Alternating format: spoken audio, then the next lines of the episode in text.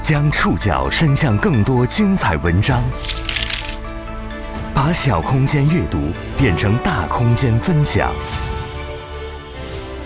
宋宇选读，讲述现实世界里的真实故事，把小空间阅读变成大空间分享。欢迎各位收听今天的宋宇选读。今天宋宇为大家选读的文章综合了澎湃新闻和央视的内容。今天在节目当中所出现的所有未成年人。都使用了化名。大连女孩琪琪遇害已经一年多了。一年前的十月二十号，这个十岁小女孩的遗体被父亲在距家五米外的绿化带找到。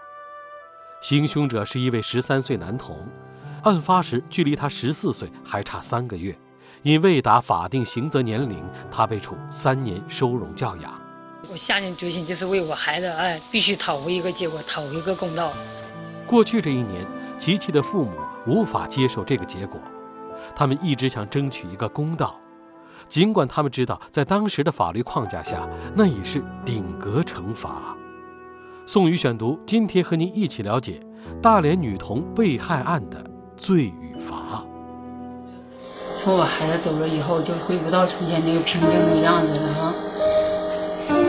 我现在这个样子也无就无法回说像您说的正常生活，说呃打工或者是做买卖，那是不可能的了。说话的这个中年女人，四十一岁，她叫贺美玲，头发凌乱，面容枯黄，眼眶和脸颊有些凹陷，看上去整个人虚弱无力。但只要一聊起女儿和凶手，他的语速就会加快，音量越来越大，原本空洞的眼神也有了内容。有时候就是每天就是晚上都睡不着觉，天天寻思孩子这个事儿。我下定决心就是为我孩子，哎，必须讨回一个结果，讨回一个公道。一年前的十月二十号，他十岁女儿琪琪的遗体，在距家五米外的绿化带里找到，孩子的遗体上，还覆盖着编织袋和砖头。那天晚上。当十三岁的蔡明作为嫌疑人被警方带走的时候，贺美玲还不知道，这个平日里经常会碰见的大个儿男孩就是杀害自己女儿的凶手。那天下午，蔡明甚至在行凶之后，还若无其事地询问琪琪的爸爸王九章：“琪琪找到了没？”一年之后，几乎是咬牙切齿的贺美玲吐出一句话：“要发现是他干的，我肯定当场就让他付出代价。”百分之百。此前，他对于蔡明的印象只是一个身高一米七多、晚上常在小区里转悠的孩子，他没看出这个孩子有什么异常。警方事后查明，那天下午，蔡明把下课回家的琪琪骗到自己家中，意欲强奸，在遭到拒绝之后，将其杀害抛尸。经过法医鉴定，琪琪身中七刀，并有多处淤伤，因失血过多而死亡。蔡明杀害琪琪之后，就把他的尸体抛在门前的绿化带里。一年过后，这处绿化带杂草丛生。悲伤的贺美玲无法理解，乖巧可爱的女儿为什么会被无辜杀害。更让她难以接受的是，对蔡明的惩罚仅仅是收容三年。我国刑法规定，未成年人年满十六周岁需负刑事责任。故意杀人、强奸等八类刑事责任追责年龄有所降低，但仍限制在十四岁到十六岁。因此，犯案时距离十四周岁尚差三个月的蔡明，尽管作案情节恶劣，仍属于无刑事责任能力人。在贺美玲有限的法律认知里，杀了人就要偿命。二零一九年十月，她第一次看到案情通报。不满十四周岁的人不负刑事责任，他愣住了，感觉整个人都要崩溃了。女儿遇害后的这一年，贺美玲的人生失去了色彩。琪琪的遗体至今在殡仪馆里停放着，小小的身体冰凉冰凉。贺美玲常会想起女儿在的那些日子，是多么的温暖。宋宇选读继续播出大连女童被害案的罪与罚。女儿遇害后，贺美玲常常一身黑衣，捧着白花，跪在凶案发生的地方，一边祭奠，一边哭泣。有时候上孩子现场经常去，头七八个月我经常去，因为那现场离我家也不远，几分钟就到了。每一次就是说有什么结果了，我都会跟我孩子说，说一声。我不管他能不能听到，我都会告诉他。他原本拥有一个和美的四口之家。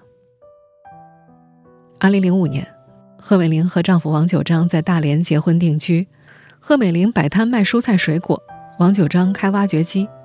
两年后，夫妻俩买下了一套二手房，儿子和女儿陆续出生了。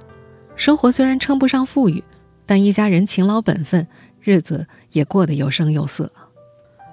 二零一六年。贺美玲在小区里租了个门面房，开启蔬菜水果超市，取名为“好运来”。超市距家只要五分钟路程，对于贺美玲来说，无论是做生意还是照顾孩子都十分方便。丈夫王九章也辞去了长期工，只做短期工。他把精力更多放在超市的经营，两三年下来，收入还算可以，比上班要强。小蔬菜水果超市不大，但往来的邻里不少，蔡家人。也在其中。蔡家就住在好运来超市同一栋楼的一楼，两家拐个弯就能到。男孩蔡明常去好运来，贺美玲还推荐蔡妈妈把蔡明送到琪琪所在的托管班。不过有托管班学生提到，这个男孩经常不去上课，成绩也排在倒数。贺美玲每天凌晨两三点就要去进货，五点回来之后会睡一会儿。早上先送琪琪上学，随后开门做生意。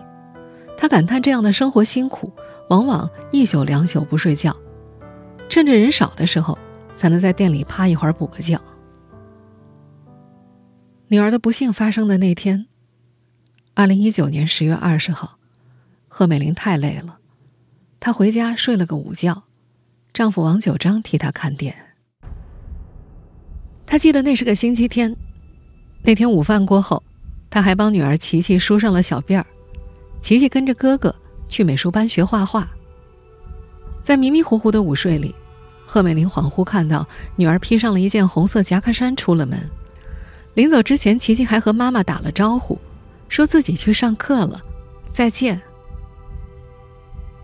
几个小时之后，贺美玲醒了过来，发现丈夫王九章的许多未接来电，她一个都没听到。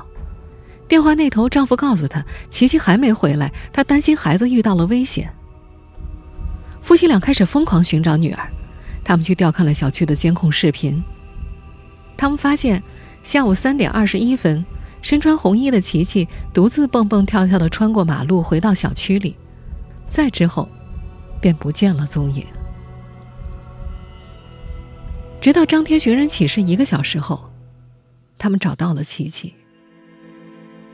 孩子静静地躺在绿化带里，再也不会说话了。办案民警后来告诉媒体，专案组于当日二十三时许，在走访过程中发现附近居民家中有与抛尸现场相吻合的物证。经调查，该物证系蔡某所有。经过连夜审讯，蔡某对自己的犯罪事实供认不讳。失去女儿后的一周时间里。贺美玲几乎每天都到蔡家门口哭到瘫软，然后再被家人抬回来，倒在床上一言不发，茶饭不思。当时的她心里只有一个念头：凶手必须被判死刑。案发后一个月，好运来超市就转让给了琪琪舅舅一家，贺美玲也就此走上漫长而未知的诉讼之路。他不确定自己能否讨回心中所想的公道，他也没想到自己会受到更深的伤害，但他不想放弃，更不愿妥协。宋宇选读继续播出大连女童被害案的罪与罚。二零一九年十月二十九号，律师田参军受琪琪家人委托抵达大连，在机场，他第一次见到了贺美玲。那时，这个伤心欲绝的母亲浑身上下都显露着憔悴，好像随时会崩溃一样。不过，让田参军印象深刻的是，无论贺美玲怎么悲痛，但只要一开始讨论案件，他一定会尽快镇定下来。他听得很认真，不时做笔记，这让田参军感觉这个女人看上去柔弱，内心非常刚毅。田参军理解贺美玲对目前结果的无法接受，他只能向贺美玲耐心的解释，并提出自己的意见。很快，家属和律师达成了四点诉求：一是将追究蔡某某的刑事责任改成追究他应当承担的法律责任；二是要求公安机关彻查蔡某某的父母是否涉嫌包庇或者其他违法行为；三是民事诉讼，要求蔡家人进行赔偿；四是提出降低最低刑事责任年龄，从十四周岁降到十二周岁，推动法律改革。二零一九年十二月，贺美玲夫妇向大连市人民检察院递交材料，要求官方公布调查结果，回应他们对于作案细节和加害人父母是否参与的质疑。大连市公安局的相关负责人曾在接受媒体采访时表示，蔡某某的父母确实没有参加，也没有包庇，具体案情不便公布。他们说，如果真的存在这些情况，他们没有理由去袒护，也早就在通报里一并说明了。贺美玲没有放弃。二零二零年一月三号，她向大连市沙河口人民法院正式提起民事诉讼。五月九号，法院开庭，蔡家人缺席。二零二零年的前八个月，贺美玲几乎泡在了官司里。她写了递了无数遍材料，往返寻复着等回音、没回音、再重写材料的全过程。你从孩子出事第二步都停了吗？经常不在家，哎。哪都哪都跑，我跟亲戚爸爸他们，还有他的叔叔啥的，其中还有一些亲戚，头几个月时间就是什么事情都放下了，全心为孩子跑这个事二零二零年八月十号，法院终于作出了民事诉讼判决，判处蔡明的父母在十日之内，在辽宁省级平面媒体上向原告公开赔礼道歉，另外在十日之内赔偿原告合计一百二十八万六千零二十四元。法庭上宣读判决书的时候，贺美玲站起来，看着对面空空荡荡的被告席，边听边哭，脑子里一片空白。她说她什么都没听进去，直到事后冷静下来，她才知道结果，决定不再上诉。从律师田参军的角度来说，这个判决是可以让人接受的。这个判决还是比较到位的。精神损害赔偿在普通的民事侵权当中，金额一般情况下不高，通常的话不超过十万块钱。但是这个案件，法官的话考量的比较全，一个考虑到蔡某某的侵权的手段残忍、性质恶劣、社会影响极大；另一个，我认为，因为他没有被追究刑事责任，这样的话就是对其己的父母造成的心理伤害更大。但贺美玲不这么想，你判我个几百万，我孩子也回不来了。不是说钱就能买回一条人命，钱是人挣的，对吧？花这个钱，心里也不舒服。你给我多少钱，我孩子都回不来了。这位失去女儿的妈妈觉得，光赔钱对于凶手本人以及对他父母的惩罚远远不够。最初，贺美玲是拒绝进行民事诉讼的，因为在他的理解里，赔偿就是和解，意味着事情到此结束。所以每一步行动，他都会咨询律师。这是不是有和解的意思？有和解，自己坚决不干。他说：“哪怕女儿是因为交通事故去世，他都可以接受。但女儿这样的死状，再加上蔡家人的反应，他怎么也无法释怀。”在二零二零年八月十号法院判决那天，他在法庭外对着媒体记者说：“我在法庭上我就说了，他们太没有人性了。我孩子死了，他现在都没到场。”你最起码你道歉都没道歉。官司胜诉了，但这家人依然开心不起来。贺美玲总觉得这一年来的种种更像是对她的惩罚。一想到女儿惨死的情形，她便控制不住情绪。他每一天都活得很累，他想让凶手得到应有的惩罚。宋宇选读继续播出大连女童被害案的罪与罚。今年八月，官司胜诉之后，贺美玲和丈夫一直开心不起来，因为从案发至今，蔡家人都没有联系过她，没有赔钱，甚至连面都没露过。在贺美玲看来，这家人不光是藐视自己，也是藐视法律。一开始是孩子，再接着是父母。他翻出收藏在手机里的。有关蔡明的聊天记录，在行凶之后，这个十三岁的男孩曾在微信群里称自己好不容易从嫌疑名单里出来，又进去了，还写道：“我虚十四岁，警察来找我了，我录音给你们听啊，那是奸杀，我有那么色吗？”每当看到这些，贺美玲都会气得手发抖。蔡家人来自大连瓦房店市一个偏远村庄，蔡家父亲从事海鲜生意，行凶的蔡明是他的独生儿子。小区里多位女住户在案发之后表示，自己遭到过蔡明的跟踪和骚扰，有居民甚至报过警，但得到的回复是，他父母都不管。案发后，小区居民自发签名，要求对蔡明采取措施。白底黑字的条幅上赫然写着“还我小区安宁”，签名者密密麻麻，甚至有人专门打车过来签字。有位母亲说，案发之后，她再也不敢让孩子单独回家，也不敢用孩子的照片做头像，甚至把朋友圈里关于孩子的照片都删掉，怕被惦记。还有一位居民说，他收容教养三年出来能改好吗？万一再做坏事怎么办？贺美玲很早就拿到了蔡家父母的电话，但她说自己一个电话都没打过。她觉着骂了也不解气，孩子也回不来，而最终决定走民事赔偿这条路，是想要争一口气，争得对凶手的惩罚。琪琪爸爸田三军曾经接到过法院的电话，说是法院收到了蔡家人的道歉信，法官在电话里读了一遍。但无论是律师还是琪琪家属，都没有收到这封信，道歉的内容也没有公开发布，这让贺美玲一度怀疑这封信是不是蔡家人写的。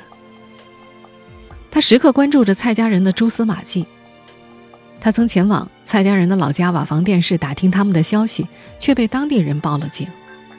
她还在快手上发现了疑似蔡明父亲的账号，简介里写着“海产品大连大樱桃”。那个账号最近更新于五月二号，配文是“五一劳动节快乐”，其他视频大多是分享乡村生活和推广自己种的樱桃。贺美玲通过定位和视频里的声音，认定这就是蔡明的父亲。因为蔡家人迟迟不露面，也没有任何道歉和赔偿。二零二零年九月七号，贺美玲和丈夫向法院提交强制执行申请书，请求法院强制蔡明等人执行生效判决。今年国庆节前，田三军接到了法院通知，说蔡家父母因为未执行法院生效判决，被司法拘留十五天。另外，蔡家父母名下的一套房屋已经进入了强制拍卖程序，将会于十一月二号公开拍卖。这套即将被拍卖的房子，就是蔡家人曾经居住的，和贺美玲的好运来超市同在一层楼的那一套。蔡家人早就搬离这儿了。这栋房子的阳台栏杆上，被人挂上了琪琪的照片和白布。过去三百多天，这里的鲜花和蜡烛，从未间断过。您正在收听的是宋宇选读《大连女童被害案的罪与罚》。今年十月二十号，是琪琪的一周年忌日。忌日到来前两周。琪琪奶奶和贺美玲日夜不休地折了两万个元宝，又买了件校服，还有一条米老鼠裙子，一同烧给琪琪。那天，贺美玲还做了琪琪最爱吃的菜，买了水彩笔和画板，放在了蔡家门口。忌日当天，贺美玲的儿子没有去。贺美玲说：“她后悔一年前让儿子一同去认领琪琪的遗体。”因为琪琪一丝不挂，身上的刀口和伤痕清晰可见。那天回家后，儿子躲在屋里哭，不说话也不吃饭，一周后才去上课。当时这个男孩正上初三，考高中的希望很大，但妹妹的离去打击了他。老师说，那之后，男孩就是在课堂上端端正正的坐着，但怎么也学不进去。二零二零年中考前夕，贺美玲为了女儿的官司到处奔波，也疏忽了对儿子的教育。后来，她无意间听到儿子对同学说，自己有点厌恶大连这个地方，不希望别人知道他妹妹的事。还有一次，儿子在摆弄手机，贺美玲说了儿子两句，儿子有点落寞地说：“他感到孤单，自己缺少关心。”一听这话，贺美玲抱着儿子大哭了起来。今年国庆，儿子从学校回来，贺美玲带着他去外面散心。他们来到一个广场，以前儿子经常会带着妹妹到这儿来坐碰碰车。两人一台车玩得不亦乐乎。那天，贺美玲提议让儿子去玩，但儿子只是默默看了一会儿，说了一句“没意思”。贺美玲知道儿子是想妹妹了，但儿子没有说出口，他也不说。琪琪的离去在这家人身上都留下了深刻的烙印。琪琪爸爸王九章的变化显而易见。四十二岁的他已经一头白发，身形瘦削，亲戚们都觉得他一下子老了五六岁。以前只要有空，王九章就爱带着女儿开车去海边。他爱钓鱼，女儿陪着他钓。鱼没上钩的时候，王九章就会给女儿拍照。如今手机成了王九章最重要的东西，里面保存着他和女儿的珍贵回忆。女儿一周年忌日那天。王九章负责烧纸，把瘫倒的妻子扶起。等回来之后，亲戚朋友们聚在一起讨论案件，他一个人搬了张板凳坐在一旁，发起呆来。过去一年，这个沉默寡言的男人总是默默站在妻子背后，给贺美玲开车，接送律师，直到十月份，他才重新开始工作。也是在十月份。这对失去女儿的夫妻终于听到了久违的好消息：刑法修正案十一草案二审稿拟下调最低刑责年龄。他们希望这对未成年人犯罪能起到震慑作用。宋宇选读继续播出大连女童被害案的罪与罚。今年十月十三号，贺美玲放在屋里的手机陆续响动了起来，她连忙进屋查看。得到了一年来为数不多的几个好消息。刑法修正案十一草案二审稿拟下调最低刑责年龄至十二岁。草案中提到，已满十二周岁不满十四周岁的人犯故意杀人、故意伤害罪致人死亡，情节恶劣的，经最高人民检察院核准，应当负刑事责任。亲戚、朋友、采访过他的记者们陆续把这条消息发给了贺美玲。欣喜之余，他也不忘向律师田参军请教。当田参军收到贺美玲信息的时候，他也正在和同事讨论这一问题。他向贺美玲解释了规定的用意，对案件和立法的推动作用，告诉贺美玲，这对咱们来说是个好消息。田参军觉得，琪琪的案子或许会成为未成年人犯罪的标志性事件，但是，他也告诉贺美玲，这次刑事责任年龄拟调整。目前只是草案，需要全国人大常委会表决通过之后，才能正式生效为法律。而且，即使草案成为法律，对过去的案件，可能也没有追诉力。也是在那一天，琪琪的案子以及未成年人犯罪问题再度掀起新一轮的讨论。中国政法大学教授。青少年犯罪与少年司法研究中心主任皮义军此前接受央视采访时分析，公众对这个案件的呼声体现了一种强烈的义愤，希望通过降低刑责年龄，让更多有恶习的孩子进入刑法处罚的范围。但他同时也担忧，即使刑责年龄降低，出现更低年龄犯罪怎么办？一味降低刑责年龄没有尽头。一关了之也容易导致一刀切执法。皮义军认为，或许可以借鉴国外的恶意补足年龄条款。如果能够证明未成年人有明确的主观恶意，可以补足年龄差距，推定其有刑责能力。为什么要是恶意呢？就是判断他恶意，恶意轻的和恶意重的就不一样。同样一个罪，同罪不同罚。国外来说，他应该是用多方面的一种会诊的方式，圆桌会议的方式。有警察、有法官，或者是由有心理医生，或者是由精神病医生，由他们来决定这个孩子他是不是具有人身危险性。那程度最高的应该是，那肯定是要关起来，肯定不能够轻易的给他放回社区。所以在这里面，我觉得可以采取嗯多种的多元化的一种方式来对他进行处理。而首都师范大学教授、北京青少年社工研究院执行院长席晓华，则在前面提到的央视采访里提醒，在惩戒儿童犯罪的同时，也不要忘了教育和矫正措施以及设施的跟进。刑事政策应该是严而不厉的。皮义军也在央视采访中提到，如果早介入、早干预，把前端的口抓紧，就不至于走到后端的重刑主义的逻辑里。在今年十月接受央视采访的时候，专门做未成年人犯罪行为矫正心理辅导的上海阳光社区青少年事务中心的社工们也认为，不存在绝对的坏小孩。未成年人犯罪，往往是在家庭陪伴缺失的情况下，在无助和愤怒无处释放之后所结出的恶之花。要让这些隐秘角落里的小花重见阳光，必须从他的家庭开始改变。现在，贺美玲他们一家人还在等待蔡家人的道歉和赔偿。在这个失去女儿的家庭看来，这是公道。他们说，只有等这个案子了结了，才会把琪琪的遗体火化。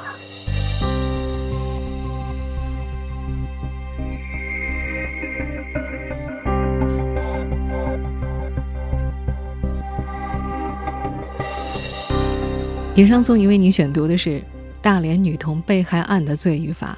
本期节目综合了澎湃新闻和央视的内容。收听节目复播，您可以关注本节目的同名微信公众号“宋宇选读”，宇宙的宇。我们下期节目时间再见。